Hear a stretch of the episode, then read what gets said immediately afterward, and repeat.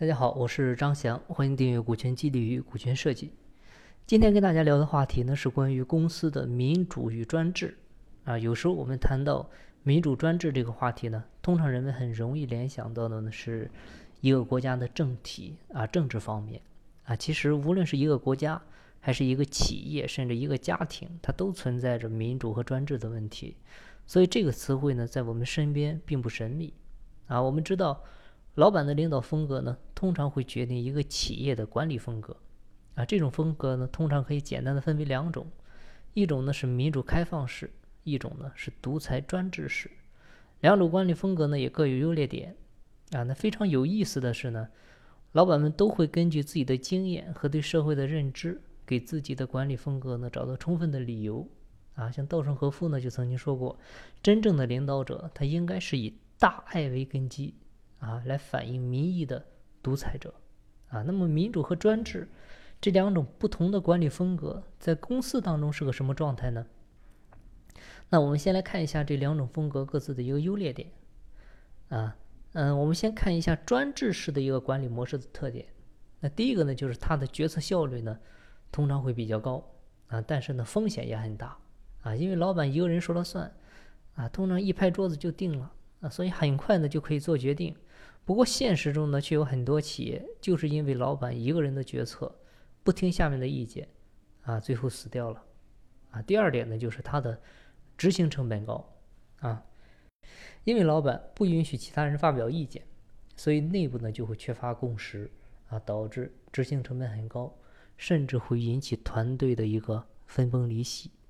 啊。那民主式管理模式的特点呢，跟专制式的就刚好相反。啊，他的决策效率呢会偏低啊。由于团队成员呢要花很长的时间去充分讨论，所以沟通的成本呢非常高啊。这样就会导致决策成本高，而且呢容易错失很多机会。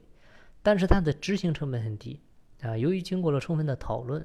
所以呢理解比较充分，而且由于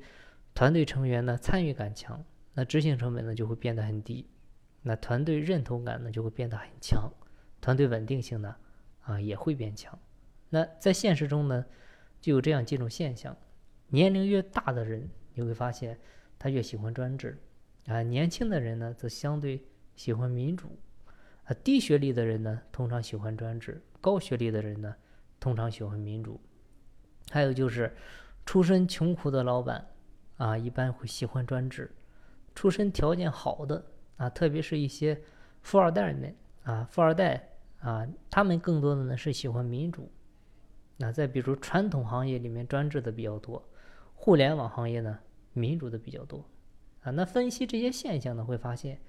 其实民主呢是未来的一个趋势。啊，因为随着啊九零后啊，特别是零零后啊即将主宰这个世界，那未来的管理风格啊民主的这种模式呢，一定是一种必然的趋势。啊，比如你看现在互联网企业。汇聚的通常都是一群年轻的精英，所以这就不难理解，啊，为什么互联网企业更多的采用民主式的一种管理模式了？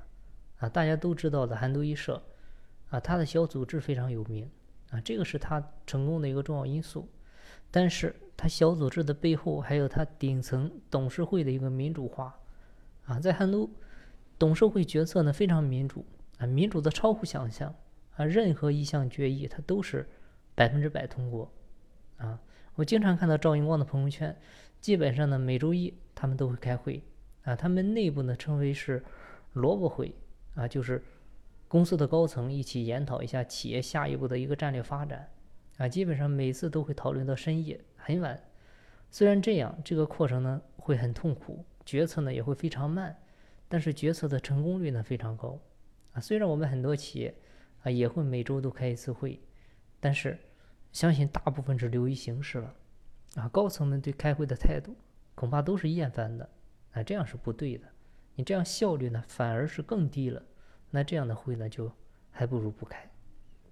那公司决策呢分为两个层面，一个是战略层面，一个是经营层面。啊，通常就这两种。战略层面呢就是董事会、高管会做的决策。啊，经营层面呢就是部门负责人。啊，对日常市场运营的那些事做的决策，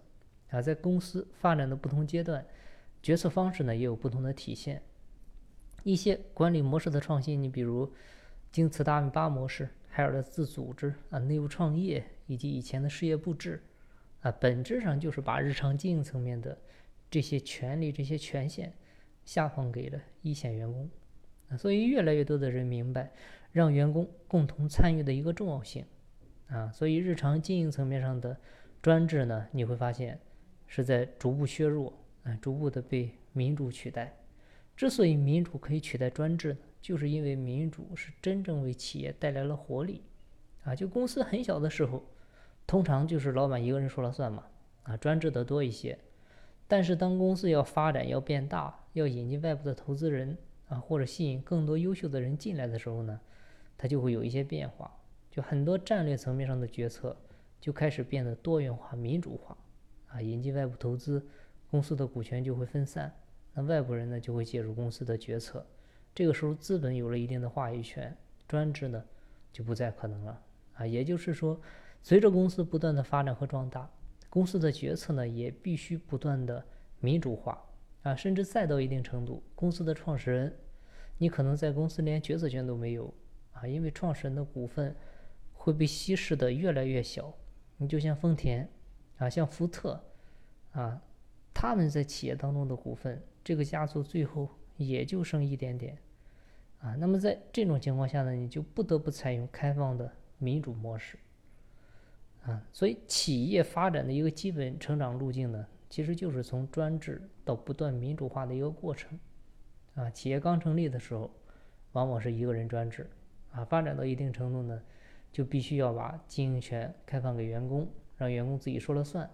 啊，只有这样呢，才能充分调动员工的活力。那当企业再发展，要再引进投资人，啊，引进社会上更加精英的一些人才，啊，甚至引进合伙人的时候，啊，你就不得不把决策权再开放给他们，啊，因为你只有这样，才能把企业一起做得更大更好，啊，即便是不理解、不想这么做，啊，你到时候也不得不这么做，啊，你比如公司啊要挂牌新三板，那你就必须成立董事会。那么投资人呢，他就要进董事会。那按照德鲁克的说法，企业的权益是股东所有，啊，管理是全员共同参与控制，利益呢是社会共享。那换句话说，就是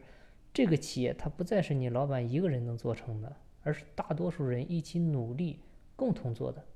所以企业家骨子里呢要有一种胸怀，海纳百川，群策群力。你这样的话才会使你的企业基业长青。那换个角度看，经营企业呢，其实跟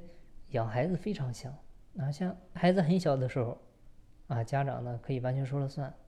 那随着孩子不断的长大，慢慢的，可能就有一点一点开始说了不算了。啊，直到你完全说了不算。但是在这个过程中呢，家长还是要做好监护人的责任。啊，并且呢，可以影响孩子，帮助孩子呢做一些选择。等到孩子完全可以。自主自立，这个时候家长呢就必须要完全放手了，开始可以充当一个顾问的角色，啊，这个是比较明智的选择，啊，我们看看经营企业，其实不就是这样一个逐渐放手的一个过程吗？所以任何的一个企业只要还活着有发展，啊，就都会面临从专制走向民主的过程，啊，只不过是快与慢、深与浅的问题。所以我们做企业的呢。首先要对企业的民主化进程这种趋势呢有充分的认识，